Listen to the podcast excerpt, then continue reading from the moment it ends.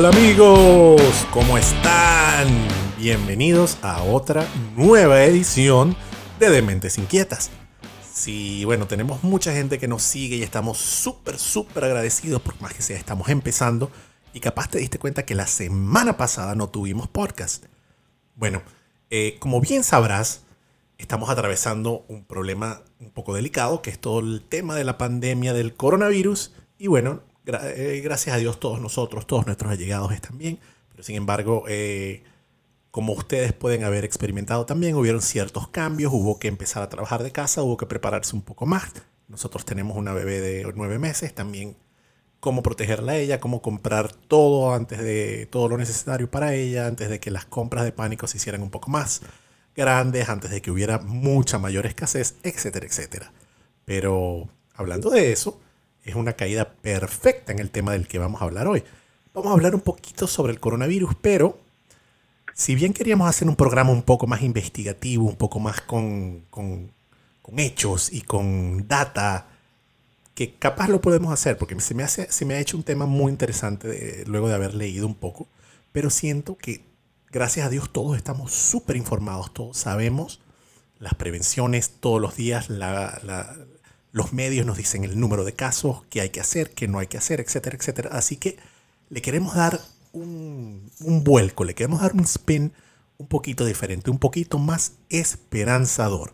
Les queremos dar un poco de esperanza. Si bien vamos a hablar de lo que es, vamos a tratar de un par de mitos que yo he visto eh, perpetuarse en redes sociales me gustaría que habláramos mucho más sobre el tema de la esperanza. Notan que falta mi bella esposa, pues Lili está ahorita en este momento durmiendo a nuestra hermosa bebé Frida, que se despertó justo antes de que empezáramos a grabar. Y como esto es en vivo y como esto es full orgánico y nuestros patrocinadores no les importa porque no existen, entonces ella va a entrar en cualquier momento. Sin embargo, no estoy solo. Tengo a uno de mis amigos más cercanos en la línea, porque obviamente no podemos juntarnos a grabar, que es una pena, pero él se llama Ezequiel Fatore. Ezequiel es pastor, conferencista y eh, motivational speaker, se me fue completamente el término en español, les pido una disculpa, este, de la iglesia Casa Church aquí en Miami. Pero bueno, Ezequiel, preséntate. Bueno, Gustavo, una, alegría estar acá. Creo que sería como hablador inspiracional, sería, ¿no? Sí, sí, sí, conferencista, sí. Hay un término muy específico y ahorita fuera del aire lo dijimos y se me olvidó, pues. Sí, bueno, este, la verdad que es una alegría participar eh, y, de hablar de, de estas cosas y de lo que podemos acercarnos, ¿no? Porque eh, ciencia hay muchísima y está buenísimo estar atento a ella, está bueno estar al día con los hechos. De hecho, eh, te quería preguntar, ahí andan diciendo que si tomo alcohol etílico me curo del coronavirus. ¿Es verdad eso? Mira, como dicen en México, si no se te cura, se te olvida. Por lo menos. Sí, hay demasiados mitos ese. Es, es una locura la Demasiado. Sí, sí, incluso es un poco hasta medio peligroso porque hay autoridades supremas que se están creyendo algunos de esos mitos sin entrar en temas controversiales. Así que imagínate. Sí, sí, sí, sí. sí. Por eso, eh, y hablábamos un poco antes de empezar y, conversábamos de qué podíamos hablar y, yo creo que creo que algo interesante para hablar es qué, qué cosas tenemos que hacer ante crisis como estas hoy más que nunca, ¿no? no, no solo desde, desde lo práctico, como ahora nos dicen que hay que lavarnos las manos. Bueno, o sea, creo que siempre tendríamos que habernos lavado las manos. es, muy chistoso, es muy chistoso porque pareciera que la gente se ha, se ha recordado que, que, existen costumbres de higiene que hay que seguir. O sea, vamos a dejarlos no, bueno, Yo nunca me lavé las manos tanto, tanto en mi vida. Claro, sí, sí. O sea, como ahora sí, exacto. de mano eran de, 30, segundos, no, 10 segundos. y ahora uno empieza a decir lo importante de esas cosas, ¿no? Sí, sí, sí, te dicen, bueno, canta el coro de Bohemian Rhapsody cuatro veces, uno en ruso y ya. Pero sí, es muy chistoso porque sí, bueno, sin entrar en mayores detalles, la escasez de papel de baño. O sea que hay que preguntarse qué oh. estábamos haciendo antes. O qué no estábamos haciendo antes, mejor dicho. Pero bueno, sí. Qué cosa. Sí, sí. No, como tú venías diciendo, hay la información este, veraz y la información como un poco más, más, más triste, más dark, la tenemos súper fresca. Pero así como podemos hacer chistes, como podemos hacer algo esperanzador, como yo puedo decir, oye, hoy por hoy me sé lavar las manos. O sea, hay un millón de cosas que podemos hacer y yo creo que eso es algo que tú has estado estudiando para compartir este, con la gente que te sigue y, y principalmente con la gente que asiste a tu iglesia. Sí, Sí, definitivamente. Ah, de hecho, ayer hablaba con mi terapista y una de las cosas que, que conversábamos, eh, él me decía, tenemos que tener cuidado de que eh, nuestra tarea no es tanto traer eh, datos o hard facts, sino traer esperanza, ¿no? O sea, creo que creo que esa es nuestra tarea y nuestra labor en este tiempo. y, me toca a mí desde un lugar eh, como pastor en la iglesia, pero creo que nos toca a todos como ser humanos desde el lugar que cumplimos en nuestra familia, eh, con nuestros amigos, en nuestro trabajo, poder ser agentes de, de esperanza y de cambio en donde sea que estamos, ¿no? Ese, perdón, que acabo de regresar. Ay, miren quién llegó. perdón, perdón, que la bebé lloró y siempre les hemos dicho que este es un... qué bonito. Es un, podcast muy real de todo lo que nos pasa, así que bueno, es como estamos en cuarentena, no hubo con quién encargar a la bebé. Y bueno, me tocó salir corriendo porque empezó a llorar. ya, ya lo, esta es la segunda vez que los oyentes eh, ¿Escucha la historia? Escucha. Ah, ok, perdón, perdón. sí, es que me acabo de llegar. Ese, es respecto a lo que acabas de decir.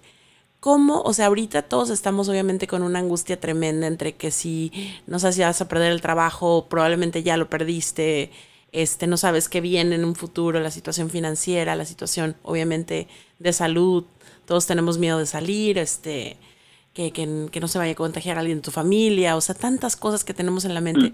¿Cómo puedes cambiar tu actitud al respecto? ¿Cómo puedes tener paz en un momento tan, tan complicado? Que yo creo que históricamente nunca habíamos vivido. No, creo que a nivel histórico, o sea, nuestra generación, y hablo de, los millennials, algunos más agarraditos del final de los millennials este, que otros, pero... Es para Gustavo.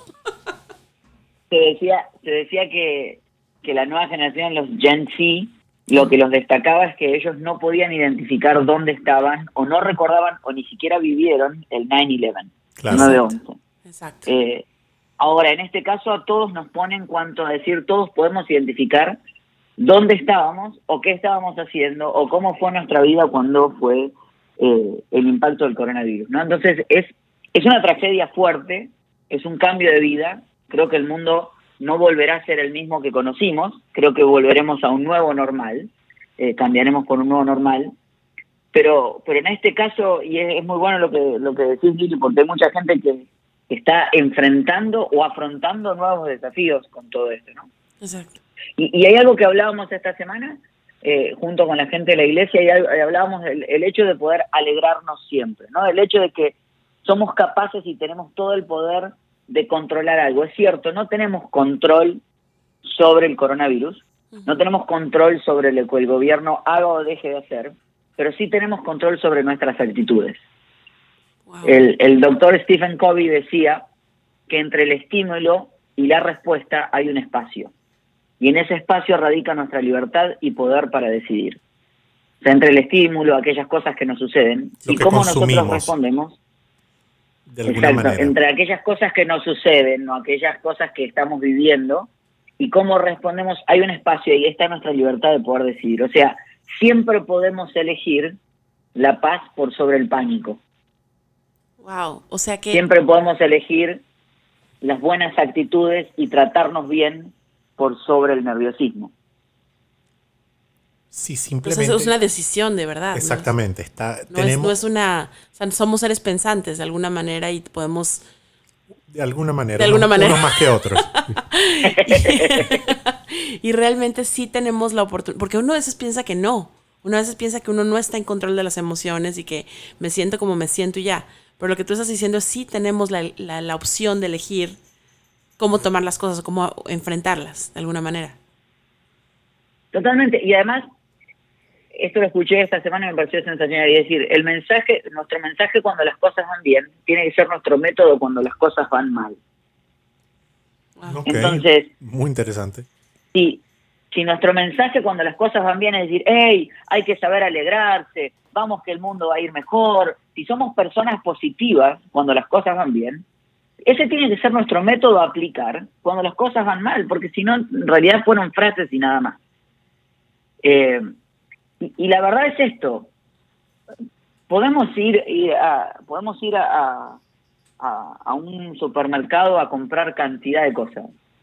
Podés ir a un supermercado a comprar agua, si es que la encontrás, a comprar papel higiénico, si es que lo encontrás.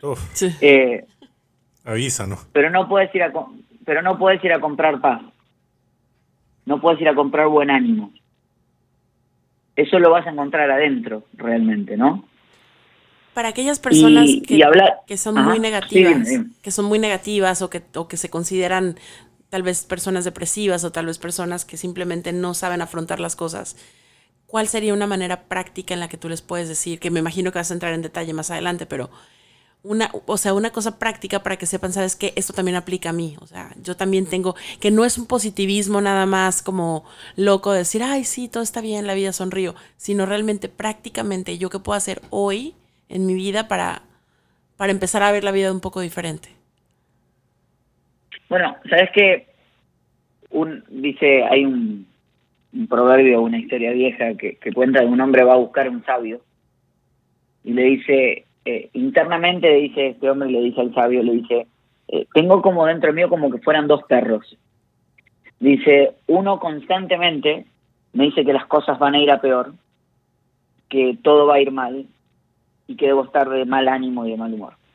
Mientras el otro perro internamente me dice que las cosas irán mejor, que puedo ver las cosas con mayor positividad y que las cosas realmente puedo creer que lo mejor está por venir. E internamente siento que estos dos perros están en un gran combate interno mío, le dijo este hombre al sabio, le dice, pero no sé cuál va a ganar.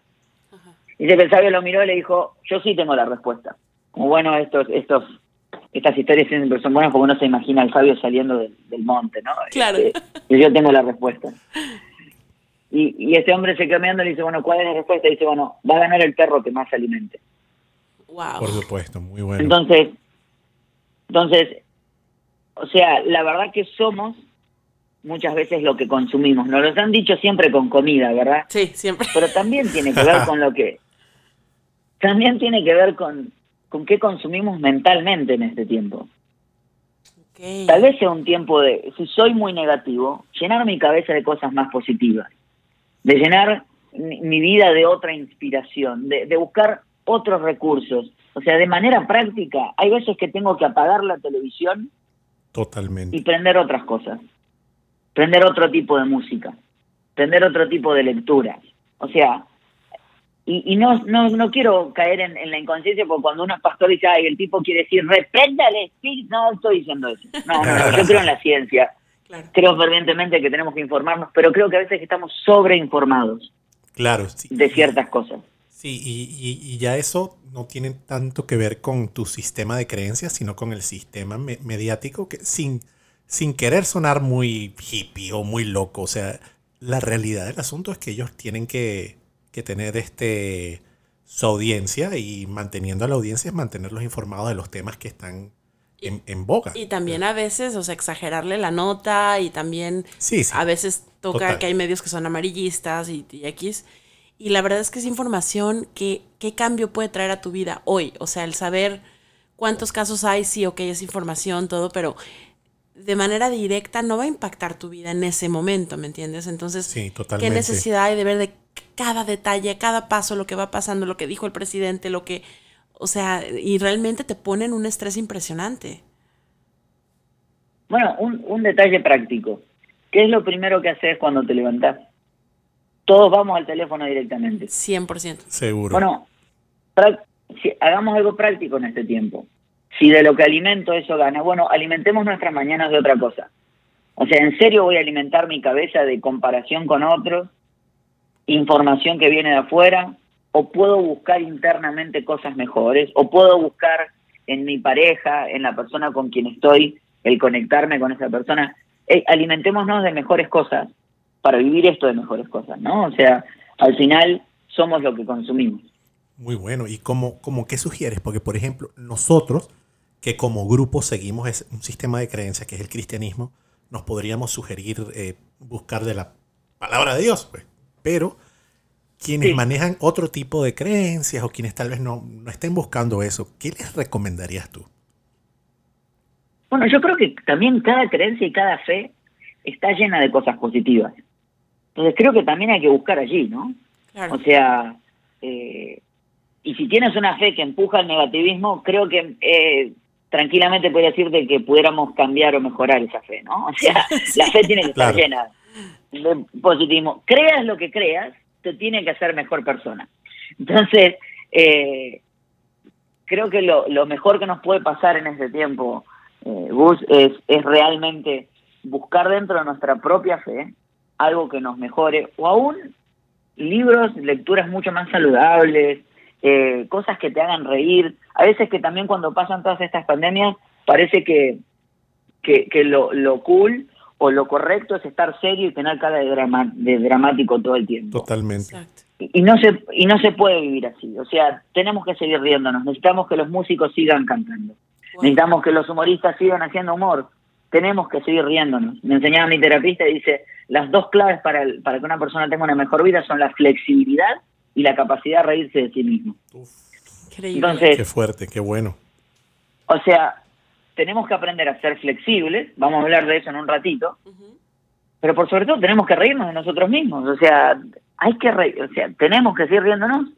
Totalmente. Eh, creo que creo que alimentarnos un poquito de memes no está mal, ¿no? Oye, ahorita que dijiste eso, me acordé de un meme justamente que sale el Titanic hundiendo, hundiéndose y este y dice como que el resto del mundo que es el Titanic y dice los que hacen los memes y son los músicos que siguen tocando. Ah sí eso no, no, paran. eso no paran nunca. Y de verdad que es cierto que te hace reír. Y hacen un servicio a y hacen un servicio a la humanidad. O sea ya ahorita yo tú, y yo por ejemplo Gustavo no nos mandamos noticias nos mandamos memes todo el día.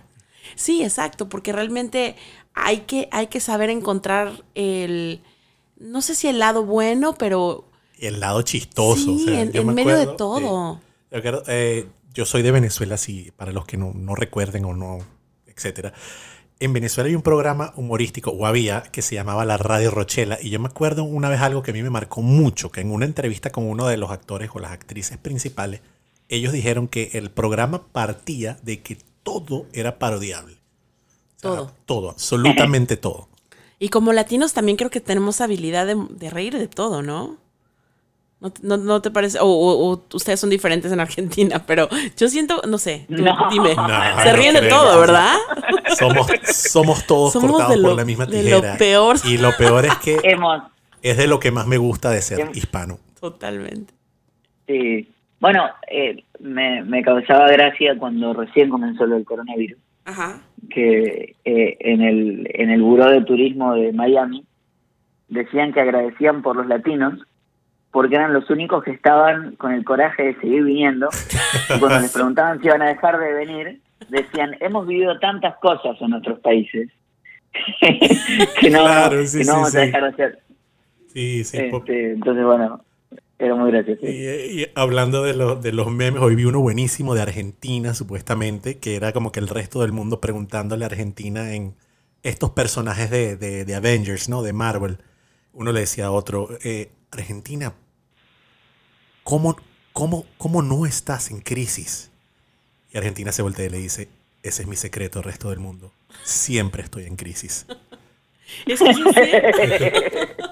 Excelente, muy bueno. Es que tenemos mucha resiliencia, me parece, en, los latinos o en general el ser humano, ¿no? Sí, eso es algo muy, muy, humano. Hace rato con Ezequiel, ¿no? Que este, fuera de los micrófonos decíamos lo impresionante que es que en un lapso de dos, tres semanas, todos aprendimos a reinventarnos, todos. O sea, es impresionante como aprendimos lo que es trabajar de casa, aprendimos lo que es tomar clases por, por internet, este, o con los niños, eh, aprendimos a hacer ejercicio en la sala de la casa, aprendimos a hacer iglesia online, o sea, cosas que uno pensaba imposibles y ahora son una realidad porque nos tocó. Sí, aprendimos a hacer conciertos desde balcones, aprendimos a hacer mm. fiestas online. Eh, yo estoy en el rubro profesionalmente fuera de esto.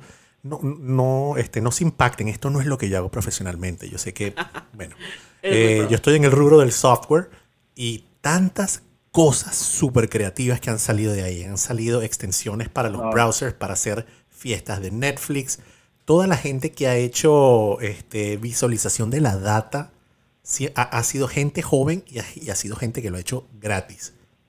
Muy impresionante. Bueno, es que creo que hay algo clave en lo que estamos hablando, ¿no? Que hay una palabra que está súper recontra desgastada, que es la famosa resiliencia. Eh, pero, pero me parece súper interesante que es la capacidad de aprender de las crisis y transformarlas en oportunidades, ¿no? O sea, dos cosas aprendía. Eh, la Biblia dice en... Eh, ahí cayó el pastor, apareció el pastor. Filipenses 4. Perdón, pastor, nos vamos a portar más serio. Perdón. Eh, dice, por último, hermanos, dice, consideren todo lo verdadero, todo lo respetable, todo lo justo, todo lo puro, todo lo amable, todo lo digno de admiración, en fin, todo lo que sea excelente o merezca elogio. El que está escribiendo dice, cuando tengan que elegir en qué pensar, elijan pensar en todo lo verdadero, todo lo respetable, todo lo justo, todo lo puro, todo lo amable, todo lo digno de admiración. Qué interesante que pues hoy mismo la psicología habla de que nuestros pensamientos crean nuestras emociones y nuestras emociones crean nuestras acciones. Entonces, de hecho, era lo que trataba de decir eh, quien escribía esto, es decir, dense cuenta que si logran cambiar lo que piensan, van a lograr cambiar lo que sienten, y si logran cambiar lo que sienten, van a cambiar cómo actúan. Entonces, si empezamos a pensar que toda crisis es una oportunidad, que es la capacidad de reinventarnos, recrearnos, hacer las cosas nuevas, y podemos ganar muchas cosas. De hecho, hay una historia en la Biblia eh, muy conocida que es la de David y Goliat, habla de, la importancia de que los de baja los de baja estatura siempre ganamos.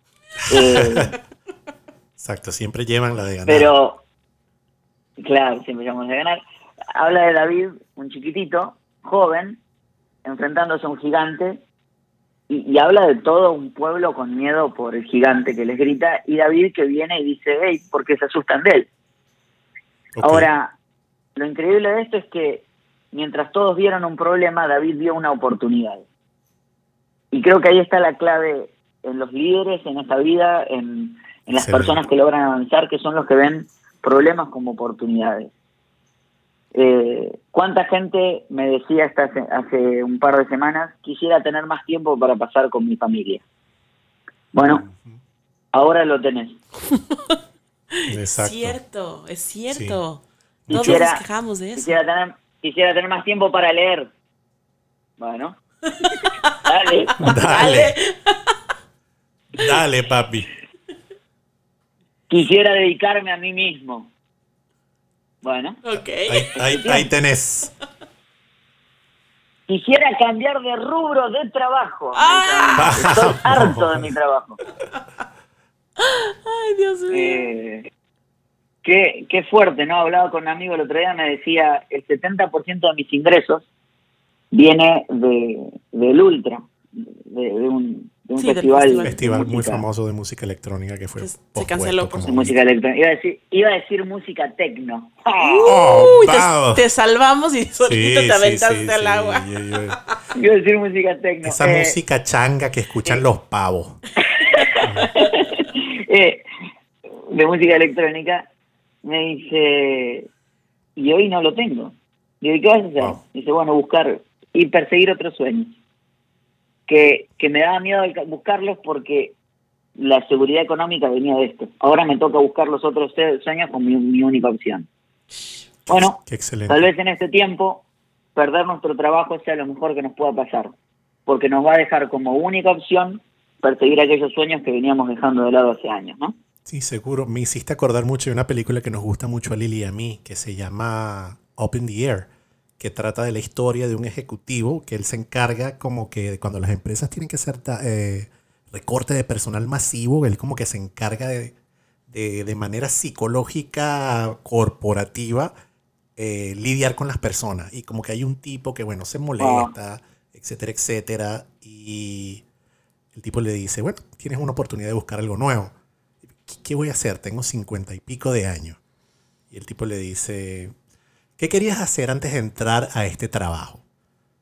El tipo le dice, soy, quería ser cocinero, quería ser chef. Okay, ¿Y cuánto te pagaron durante 15 años para que renunciaras a tus sueños? E inmediatamente la cara del tipo en la película cambia y se da cuenta, pues, algo muy similar a esto que estás viendo. Y, fuera de la pandemia, o sea, elimina la pandemia, cualquier cosa mala que pasa es una oportunidad. Que tú, decías hace, un ratito, decías que vamos a salir cambiados, que, que vamos a hacer o que va a haber un nuevo normal, ¿no? Y yo creo que es parte de eso, o sea, yo creo que es todas aquellas cosas que uno siempre vio como imposibles, ahorita, o sea, como dices tú, es tal vez tu única opción. Sí, y, de por sí, es así, así es el mundo. Todos Lo que pasa es que uno, como estamos en, la zona de confort, y como estás en, donde ya no te cuesta trabajo, ya estás acostumbrado a hacer un tipo de, trabajo o a ganar cierta cantidad de dinero o lo que sea, que te haga estar ahí que no, y que te haga estar planteado y no moverte. Ahorita, o sea, todo eso te están sacando el tapete de abajo, de los pies, y nos está haciendo que todos, absolutamente todos, cambiemos la manera en la que veíamos la vida, el trabajo, el tiempo, todo. Sí, o sea, te lo cuento desde, lo interno. Total, este, es una conversación entre ustedes y yo, ¿no? ¿Verdad? Sí, no, lo va, no va a ver nadie. No lo va a escuchar nadie. Tranquilo. Cinco o seis eh, personas, nos dice Spotify, nuestras, nuestras mamás, a lo mejor algún amigo tuyo, tu mamá, pero bueno. Hola Eli. Este, Lili. No, pero bueno, aún como iglesia nosotros nos tocó repensar cantidad de cosas. O sea, ya no encontrarnos en un edificio físicamente y, estar en contacto mayor con la gente, pero aún sin estar en contacto físico. O sea, hemos nos ha tocado reinventarnos y te puedo asegurar algo, hemos visto el crecimiento más loco e interesante que alguna vez en la historia de la vida de, nuestra iglesia. A ver, cuenta, cuenta un poco de eso, porque la gente no se imagina, o sea, que una iglesia, que es donde la gente va de toda la vida, de la noche a la mañana tenga que reinventarse y decir, ok, te dicen que lo único que tú tienes, que es, o sea, o la gente o el edificio que se congregan, de la noche a la mañana te dice el gobierno ya no se puede hacer. Cuéntanos de eso. Bueno, aprendimos algo. Eh, John Maxwell dice que uno se tiene que casar con la visión y ponerse de novio con los métodos. Eh, entonces, Interesante. aprendimos cuál aprendimos que, nuestra visión es acercar a las personas que están lejos de Dios a que puedan acercarse a, a Él, básicamente, ¿no? Sí. Entonces, Nunca, nuestro método es obviamente encontrarnos un domingo, tener nuestro servicio, poder hablar, pero si el método cambia, la visión es la misma, entonces hay que buscar nuevos métodos. Y, a la velocidad que cambian las cosas, nos damos cuenta que elegíamos un nuevo método y a la semana había que cambiar el método. Ya, de hecho, hablando con el equipo el otro día les decía, digo, ya no es ni siquiera casarse con, con, con la visión y ponerse novio con los métodos, creo que con los métodos tenemos que just having a thing. O sea, es, un, eh, un, día, un, Tinder de Sí, sí, este, eh, pero creo que lo que nos ha ayudado es, volver a, la visión y decir, si nuestra tarea es ayudar a las personas, amar a las personas, generar espacio para que puedan comunicarse y llevar una palabra de esperanza en estos tiempos, bueno, podemos hacerlo de muchas maneras. Eh, y nos tocó reinventarnos, tener nuestros servicios a través, a través de, Internet, utilizar las redes como una oportunidad también de, de alcanzar mucho más a, las personas y, y, preguntarles cómo ellos están y también por sobre todo eh, entrar en, en, relación con ellos. Eh, bueno, hoy estuvimos investigando ya maneras de cómo hacer videoconferencias donde, donde la gente pueda estar en grupos. ¿Por qué? porque aprendimos de que también es cierto, y es algo importante en lo que estamos hablando, de que creo que la tarea de los líderes siempre es normalizar sin relativizar. Explica. O sea, básicamente, normal, normalizar es decir, hey, tranquilo, las cosas van a estar bien. Relativizar es, ah, no pasa nada. Claro. Yo siempre le digo que mi, mi pastor de, jóvenes, cuando yo era, cuando era más chico, eh, todas las semanas yo tenía un, test de, de, lenguaje. Pero todas las semanas pedía oración por mi test de lenguaje. Y cuando llegué, eh, tenía como 15 años, cuando llegué a su oficina, con el último test se lo di, él lo tiró al piso, empezó a bailar alrededor, no es que no es un rito, es que era, eh, esa cosa. Explícate, por favor. Y, saltar, y saltar sobre el examen, ¿no? Entonces yo siempre entendí que eso fue, ese es el ejemplo de lo que es normalizar sin relativizar. Él, un hombre, un hombre de treinta y tantos, así lo veían mis ojos en ese momento. Claro, un señor, mayor. Señor mayor, que pudiera haberme mirado a los ojos y decir, la vida, la vida no es este examen que estás pasando, por Dios. ¿Eh? La vida, no. Él decidió hacerme sentir que, que las cosas iban a estar bien, pero le dio importancia a lo que estaba viviendo, ¿no? Eh, y creo que como, como seres humanos nos toca eh, meternos en lo que la gente está viviendo sin relativizarlo. O sea, sí es cierto, puede que estés perdiendo el trabajo, puede que estés pasando algo grave, pero normalizarlo significa decir, ok, veámoslo como una oportunidad. Eh, y, y, por eso como iglesia empezamos a buscar maneras también de relacionarnos y, tener más reuniones con la gente más cercana porque queremos ayudarlos un poco a eso. Cierro, cierro con esto. Eh, aprendí hace un tiempo la diferencia entre simpatía y empatía. Eh, Decían que la simpatía es como que estemos todos en un cuarto, en distintos cuartos, y la simpatía es que, que tú estés en tu cuarto de la tristeza y yo esté en mi cuarto de la alegría, y te grite desde el cuarto de la alegría diciéndote, ¡Ey! ¡Sal de ahí! Tienes que hacer algo. Ven y súmate a los que estamos felices. La empatía es salir de mi cuarto de la alegría, meterme en tu cuarto de la, de la tristeza y decirte, de aquí salimos juntos. Qué bonito, qué bueno ese. O sea que aún en estos momentos tú dirías que podemos hacer algo por los demás. Sí, es nuestro tiempo, es nuestro tiempo. Y es clave, es clave. En este clave es clave en este tiempo salir nosotros del centro y, buscar ayudar a alguien más. Podríamos decir que es el momento donde más hay que actuar. Sí, ¿Y emocionalmente te ayuda eso, Ezequiel? O sea, el, ver la necesidad de los demás, ¿ayuda de, manera, de alguna forma emocionalmente? No tanto ver la necesidad, sino ayudar. O sea, por eso, ver la necesidad y, hacer algo, pero sí te ayuda realmente a desenfocarte un poco de, tus problemas o de, tus preocupaciones. Sí, sí, sí, sí, porque te das cuenta de las crisis que están viviendo otros y, y te das cuenta no sé si las crisis de uno son menores, pero creo fervientemente que, no hay cosa más saludable para el ser humano que, hacer algo por alguien más. Eh, hay cosas que se acomodan en tu cuerpo, en tu cabeza, en tu vida. Eh, y, y, la, y puede que puede que los conciertos estén cancelados, puede que los trabajos estén cancelados, pero el amor y la amabilidad no están cancelados. Qué eh, bueno eso. Y creo que, creo que eso es lo que tiene que crecer en este tiempo. Lindo ese. Muchas, muchas gracias. De verdad que sí, escuchar estas palabras es un bálsamo para el alma porque realmente todo lo que está escuchando ahorita uno es, es en malas noticias o, realmente hay una incertidumbre grande. Entonces escuchar que aún en estos momentos puede haber una oportunidad, puede haber una reinvención, puede haber em, el cambiar hábitos, es, es, increíble, realmente que te lo pongan en esa perspectiva. Así que, de verdad, muchísimas gracias. Ese, si te queremos encontrar, ¿en dónde te podemos encontrar? En tus redes eh, sociales. bueno, en mi casa no, porque tenemos que tener social distancing en este tiempo. Sí, pero, un metro y medio de distancia. Pero eh, arroba Ezequiel Fatore, Fatore con doble T. Eh, mi Instagram, mi Twitter y mi high five. ¿Y tu high five? High five, buenísimo, qué bueno, qué bueno. ¿Algo más que quieras decir ese antes de despedirnos? Ah, nuestros, nuestros abuelos y bisabuelos superaron la guerra y nosotros estamos acá. Eh, podemos superar esto también y, crear un futuro para nuestros hijos, nuestros nietos y que la historia cuente no solamente del coronavirus, sino de cuente de cómo fuimos resilientes y creamos un mejor futuro para las futuras generaciones. Me encanta, me encanta eso. Muchas gracias.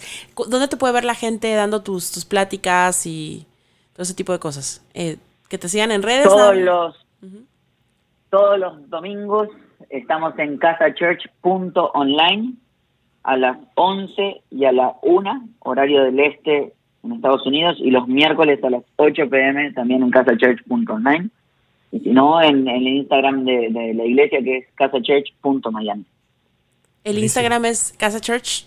Arroba casachurch.miami. Perfecto, perfecto. Correcto. Ese, muchísimas gracias de verdad. Muchas gracias por haber estado con nosotros.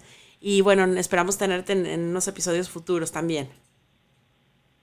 Seguramente, seguramente. Feliz de hacerlo, los quiero un montonazo. Eh, valoro lo que están haciendo, disfruto lo que están haciendo y le están haciendo bien a muchísima gente. Gracias, Muchas gracias, te queremos mucho. Bueno, para todos aquellos que quieran em, escuchar este podcast más adelante o quieran, bueno, escuchar los anteriores, estamos en Spotify, YouTube, iTunes y las redes sociales son arroba Dementes Inquietas Podcast. Exactamente, así que bueno, yo los quiero dejar con algo que dijo ese que me hizo, que se me hizo lo más clave. O sea, si tú escuchas este podcast haciendo otra cosa y no, te, no recuerdas más nada, por favor solo recuerda que muchas cosas están canceladas pero el amor y la compasión jamás van a estar canceladas. Gracias por escucharnos. Esto fue un episodio más de Dementes Inquietas.